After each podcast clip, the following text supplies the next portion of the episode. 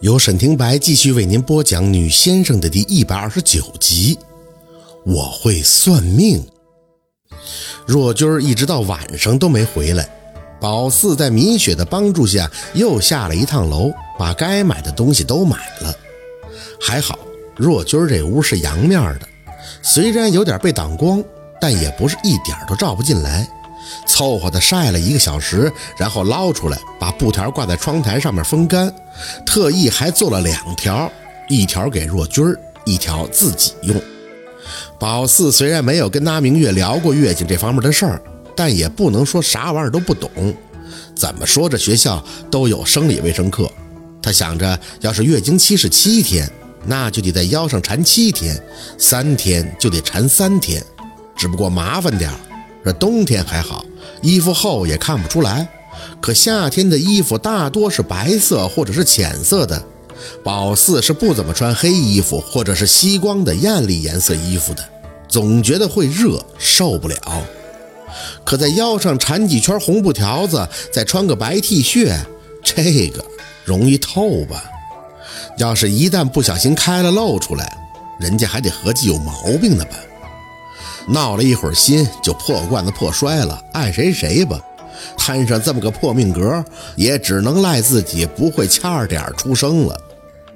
下午，小六还特意给宝四来了个电话，跟以前一样，频来频去的问想不想他，说他自己睡一个大炕，忽然就觉得害怕了。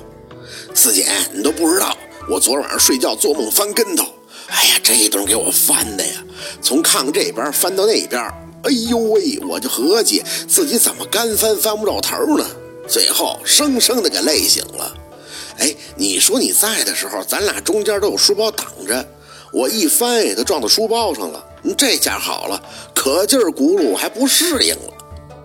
宝四抿着嘴笑，回头看了一眼他的小床，那你就找二舅，跟二舅二舅妈一个屋睡。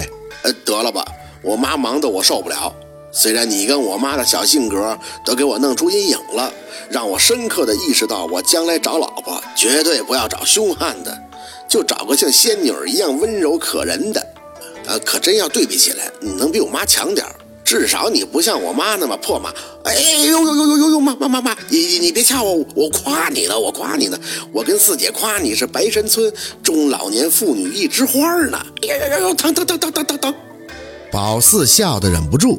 只听着话筒里传出那明月的声音：“宝四啊，这上午给你打电话也没聊完，你到底咋样啊？现在你二舅也没改正，你跟舅妈说说。滚一边去！你聊什么聊？回家收拾你要上学的东西去。”小六还在话筒那边赖叽：“我一个礼拜回家一次，有什么好收拾的？你让我跟我四姐说说话。大城市我都没去过呢，我想问问。”你问个屁！这电话费不是钱，你边讲，我聊。宝四啊，你在听呢吗？你小弟也是要废了，他这一天是啥正事都没有，你可得出息啊！咱们家就靠你了，知道不？宝四垂下眼，半晌还是嗯了一声。嗯，我知道，我会努力的。就算不靠学习，我也会努力成为一个大先生的。舅妈可没给你压力的意思啊，就是希望你好好的，将来啊，咱家人脸上也有光，是吧？不然就靠你小弟呀！哼，我都有上吊的心。么调啊？你快让我跟我四姐说一句，快点！我生气了啊！那明月在那边生气的念叨：“你等会儿，哎，那个宝四啊，啊，今儿个先这样啊，回头等他们都不在了，我再给你去电话。你小弟太忙的人了，这一天就欠儿啊，啊，给给给他了，给他了，那给你，烦人劲儿的。”宝四没说话，这种生活气息浓郁的感觉，大概以后也只能通过电话去找寻了。喂。四姐，小六的声音忽然压得很低。宝四皱皱眉：“你大点声，干嘛呢？”我不想让我妈听见。我告诉你，我昨晚做梦了，梦见有个小狐狸跟我说话，说你住的小楼特别破，一去城里就会遇到很多的麻烦。哎，这是不是真的呀？宝四愣了一下，小狐狸跟他说话，小讨厌吗？还说什么了？那小狐狸挺可爱的。就说为你担心，一直叹气。他说啊，他不能时刻跟着你，还要修炼啥的，让我对你好点儿，多关心。说以后我是要帮你的，我去，我就是为了追他，让他把话说清楚，才一直在炕上滚的。哎，这是不是真的呀？宝四还是有些发愣，想了半天，得出个结论，可能是小六那天被大仙的小兵们轮番借身后，打通了任督二脉了，所以小讨厌也都跟他说话了。城里的楼房都这样的，我妈住的也不是什么新楼。你说我现在俩眼一摸黑，啥都得新适应，能不麻烦吗？反正你记着啊，以后不管有谁跟你说什么，你都别嘴上一秃噜就跟你爸你妈说了，不然他们好担心了，晓得不？啊，我知道，所以我偷摸跟你说呀。你说那小狐狸怎么还会说人话呢？是就是我的梦啊，还是说我也有当先生的潜质了？宝四挑眉，那你以后要跟我混，还能一点都没有啊？好了，不说了啊，电话费挺贵的，回头没事再聊。那边的小六又唏嘘了两句，这才挂。宝四闷闷地坐回床上，这通电话打完了，心里还是舒服了不少。一来是感动那明月他们那么的惦记自己，让他感觉自己虽然人走远了，但心还是被家里人捂着；二来呢是听着小六说他能听到小讨厌说话，宝四觉得这对自己来讲是个好事儿。先生这个行当注定是孤单的，因为摆弄阴阳嘛，别人听不到看不到，自然也就理解不了。所以呢，小六不管能对仙儿能听到、感受到多少，最起码有个身边人能稍微替自己分担一些，压力也就不会那么大的没边儿了。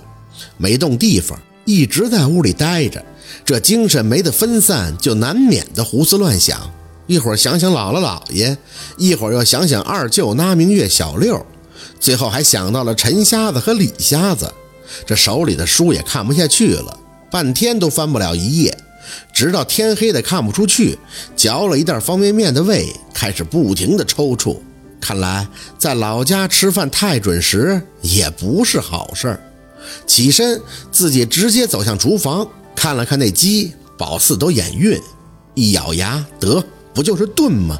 谁还没有个第一次？想着就操刀上了，大刀阔斧的一阵乱砍之后，烧水就把鸡扔里边了。齐活，许是宝四闹出的动静太大了。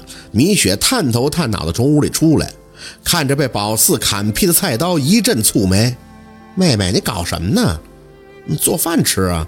宝四说着，还猫腰弄着电饭锅。米雪姐，你知道这水要放多少吗？是不是放满了就可以了？啊！他吓着了，两步过来掀开锅盖。天哪，你弄这么多水喝米汤啊？过一会儿不都得扑出来？得得得得，你让着吧，我给你弄吧。说着，他直接把电源拔了，把水倒了之后，给宝四看了一眼，看见没？干饭就这些水就够了，水多会溢出来的。宝四懵懂地看着他，一会儿又听见煮鸡的锅盖咕噜动了，赶紧上前掀开锅盖，拿着酱油就往里边倒。米雪又是一阵惊呼：“你在弄什么呀？你那叫炖鸡呀？